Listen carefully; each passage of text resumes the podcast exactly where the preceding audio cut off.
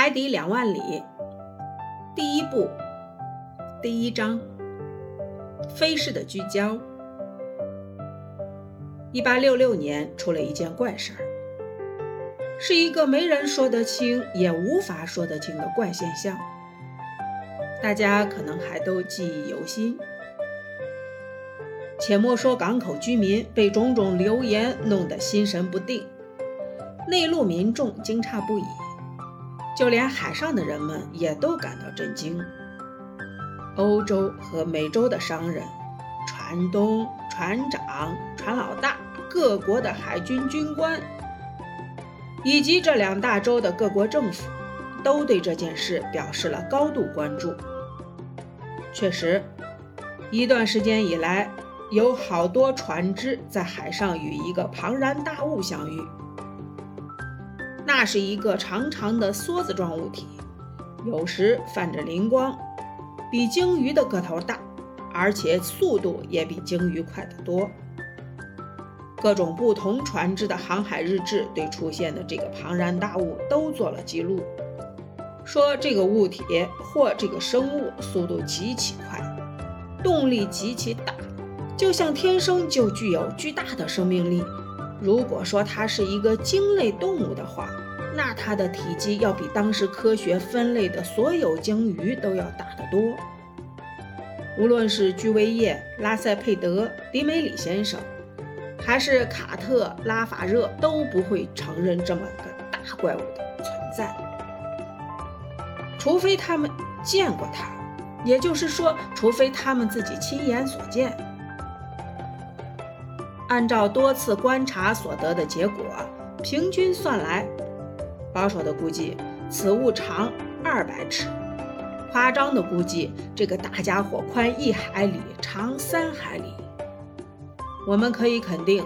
这个庞然大物要大大超过鱼类科学家们迄今为止所认同的所有的鱼类。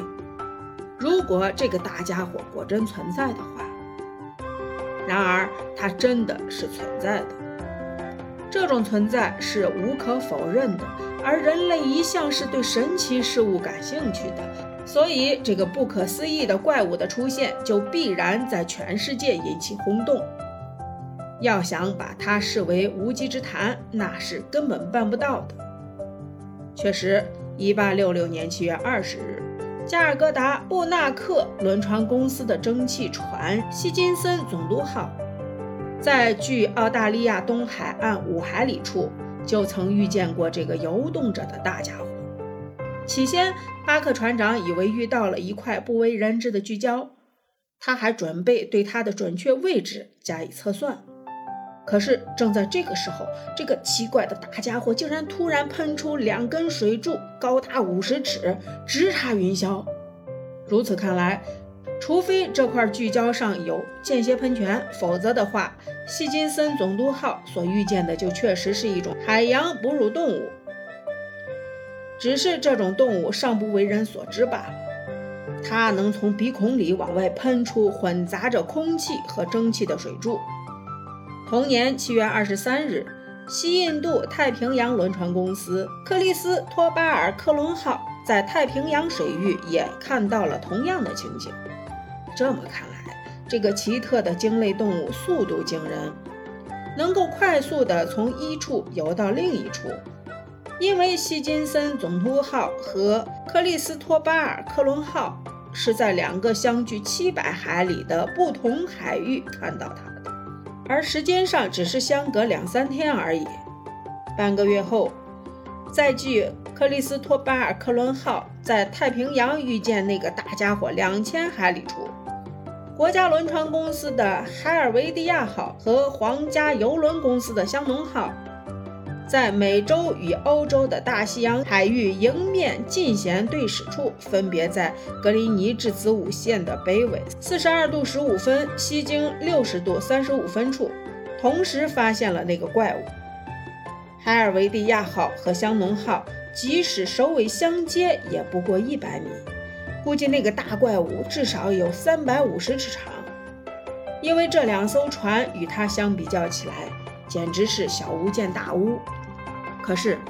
当时在阿留申群岛的库拉马克岛和乌木居里克岛一带海域的鲸鱼，个头最大的也只有五六十米长，没有谁见过超过这一身长的。有关的报告接二连三地传来，横渡大西洋的佩莱尔号的几次最新发现，跑伊兹兰航线的埃特纳号与那个怪物擦肩而过。法国诺曼底号驱逐舰的军官们所做的记录，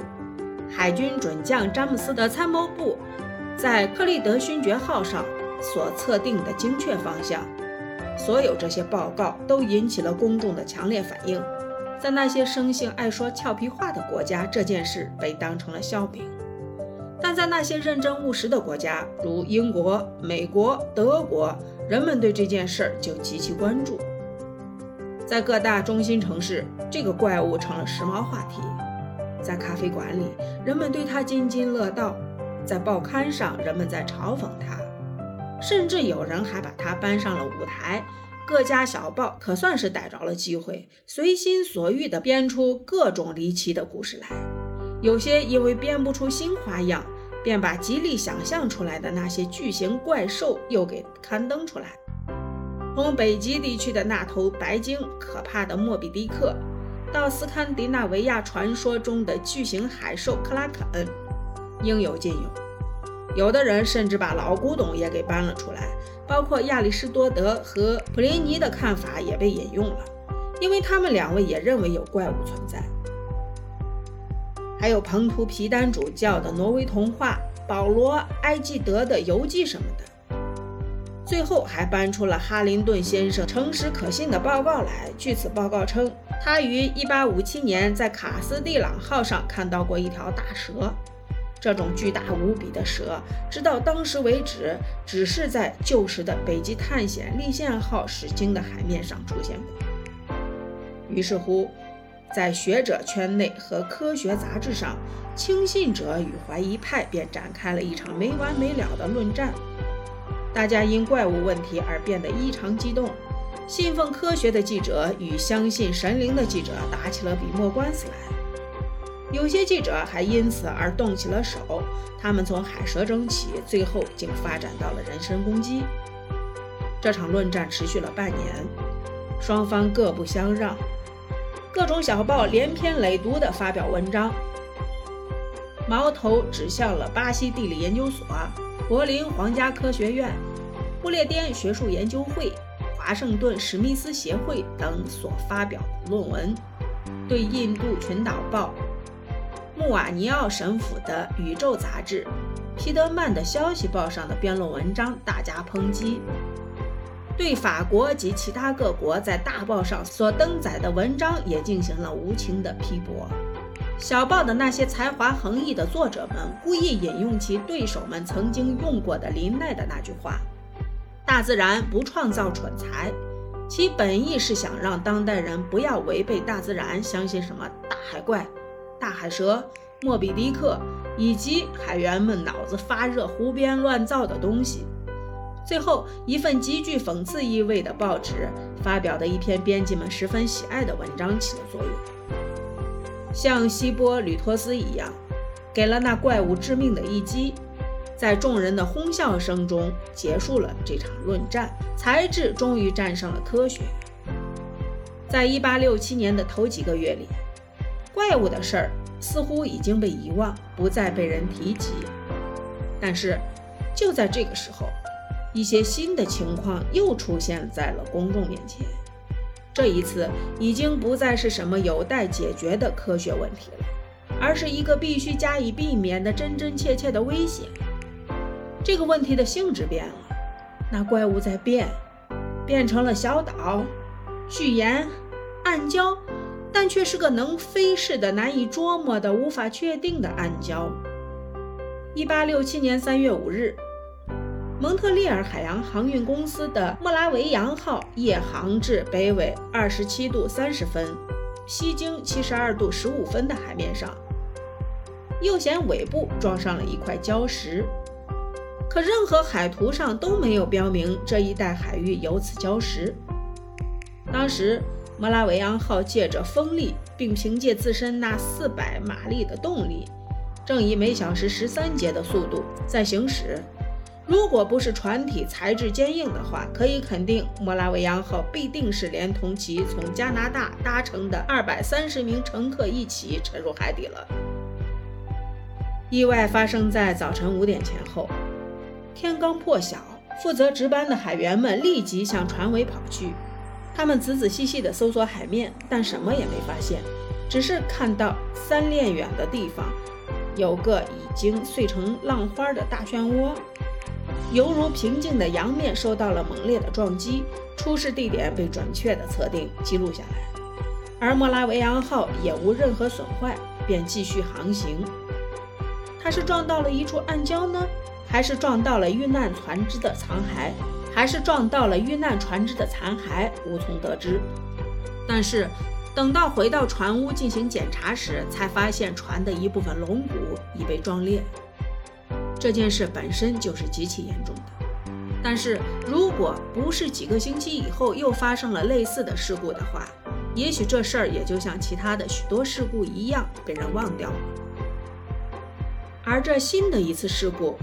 由于受损船只的国籍以及他所属的那家公司的名望的缘故，才引起了极大的轰动。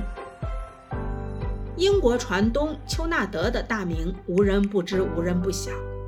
这位精明的实干家于1840年开办了一家游船公司，用三艘400马力、1162吨的轮式木船，开辟了利物浦、哈利法克斯之间的邮政业务。八年后，他的公司设备增加，拥有了四艘650马力、1820吨的游船。又过了两年。又增加了两艘马力更强、吨位更大的船只。一八五三年，刚刚获得继续经营邮政快递特许权的丘纳德公司又增加了多只船只：阿拉伯号、波斯号、中国号、斯科蒂亚号、爪哇号、俄罗斯号，这些全都是速度一流的快船。而且还是继大东方号之后在海上航行的最大的船只。这样一来，该公司便拥有了十二艘船，其中八艘是外轮驱动的，四艘是螺旋桨式的。我之所以简略地介绍了这些情况，是想让大家清楚地知道，这些举世闻名的经营有方的公司在海上运输方面是处于举足轻重地位的。没有任何一家远洋航运公司经营的比他还好，没有一家比他更卓有成效。二十六年来，在丘纳德公司的船只横渡大西洋两千次，没有一次延误，没有丢失过一封信、一个人，也没有损失过一条船。因此，尽管法国与之进行了强有力的竞争，但旅客们仍旧对它情有独钟。这一点。从官方的统计资料中也可以看得出来，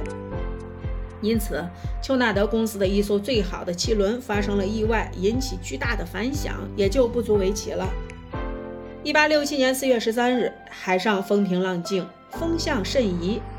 斯科蒂亚号正行驶在西经十五度十二分，北纬四十五度三十七分的海面上。船只开足其一千马力，以十三点四三节的航速行驶着。驱动轮正常的拍击着水面。此时，船只吃水深度为六点七米，排水量为六千六百二十四立方米。下午四时十四分，旅客们正在大厅里用晚餐。突然，斯科蒂亚号左舷轮后部轻微地震动了一下。不是斯蒂，不是斯科蒂亚号撞上了什么东西，而是它被什么东西撞上，像是被钻孔器似的锋利的工具戳了一下，而不像是被钝器打了一下。撞击似乎非常轻，所以船上的人都没有因此而有所不安。但是大家却听见货舱监狱员跑到甲板上，大声喊道：“船要沉了，船要沉了！”旅客们一下子慌乱起来，但是安德森船长连忙稳住了大家。确实也是，眼下还并没有什么危险。斯科蒂亚号共有七个用防水舱壁隔开来的船舱，有一个舱进水是绝无大碍的。安德森船长立即下到底舱，他发现五号舱被海水浸入，而且进水速度极快，说明破口处窟窿很大。所幸这间舱内没有锅炉，否则锅炉必然被浇灭。安德森船长立即下令停船，并派一名水手潜入水中查看损毁情况。不一会儿，情况便弄明白了。原来船体吃水线以下部分有一个两米宽的大洞，这么大的洞，涌进的海水是无法堵住的。因此，斯科蒂亚号只好在它的几个驱动轮被淹没一半的情况下继续行驶着。此时，它距科利尔贾三百海里，所以晚了两三天才驶回利物浦。进了公司的船屋，这两三天可让利物浦的人们惊恐得够呛。斯科蒂亚号被架上了干船坞，工程师们开始对它进行了检查。他们简直不敢相信自己的眼睛，吃水线下两点五米的地方破了一个有规则的等腰三角形。铁皮上的裂口很整齐，即使使用打孔钻也无法打出这么规则的洞来。如此看来，弄穿这个洞的钻孔工具肯定不是用一般的淬火技术制作，而且这个工具以巨大的力量冲过来，穿透四厘米厚的铁板，还得倒退回去，这简直令人难以置信。最近的这次事故就是这样，其结果又让公众的情绪激动起来。自此，以前的那一次次海难的不明原因，全部归结到这个怪物身上。这个怪诞的大动物因而承担起所有沉船事故的责任。可是，沉船事件数目很大。根据维里塔斯署统计的，每年三千艘受损的船只中，因失去联络而被当作连人带货全部失踪的蒸汽船或机帆船，其数目不下二百艘。因此，不管公正还是不公正，反正这个大怪物成了这些船只失事的罪魁祸首。由于这个大怪物的存在，各大洲间的航路变得日益危险。公众坚决要求，应不惜一切代价把这个可怕的大怪物从海洋里清除掉。